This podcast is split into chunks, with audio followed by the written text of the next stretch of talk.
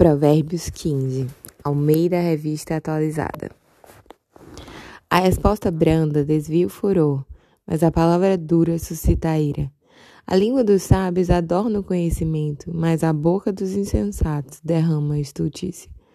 Os olhos do Senhor estão em todo lugar, contemplando os maus e os bons. A língua serena é árvore de vida, mas a perversa quebranta o espírito.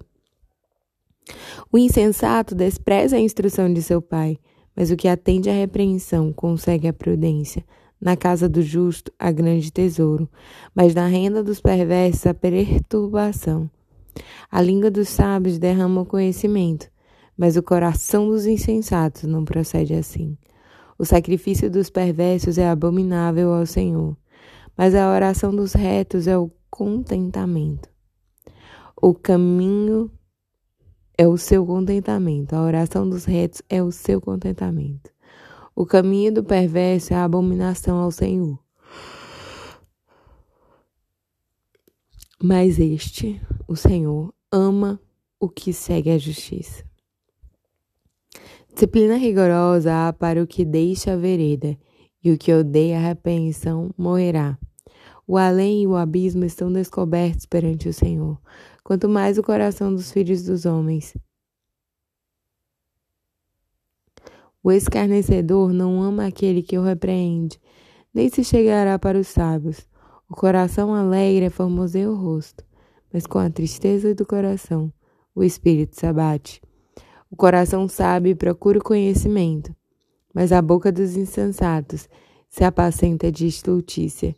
Todos os dias do aflito são maus, mas a alegria do coração é banquete contínuo. Melhor é o pouco, havendo o temor do Senhor, do que grande tesouro onde há inquietação.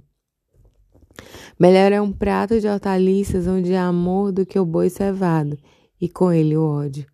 O homem iracundo suscita contendas, mas o longânimo apazigua a luta.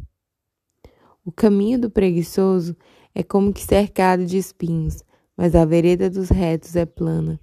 O filho sábio alegra o seu pai, mas o homem insensato despreza sua mãe. A estultícia é a alegria para o que carece de entendimento. Mas o homem sábio anda retamente. Onde não há conselho, fracassam os projetos. Mas com os muitos conselheiros há bom êxito.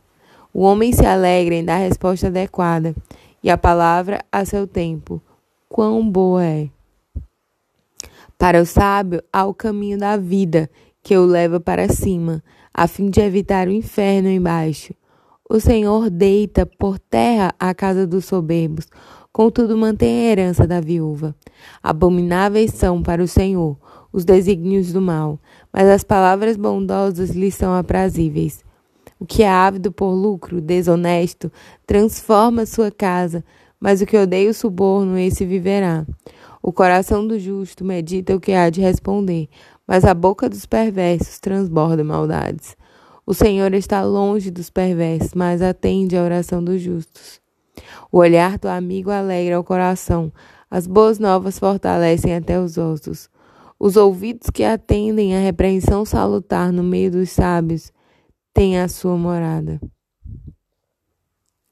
O que rejeita a disciplina menospreza sua alma. Porém, o que atende à repreensão adquire entendimento. O temor do Senhor é a instrução da sabedoria, e a humildade precede a honra.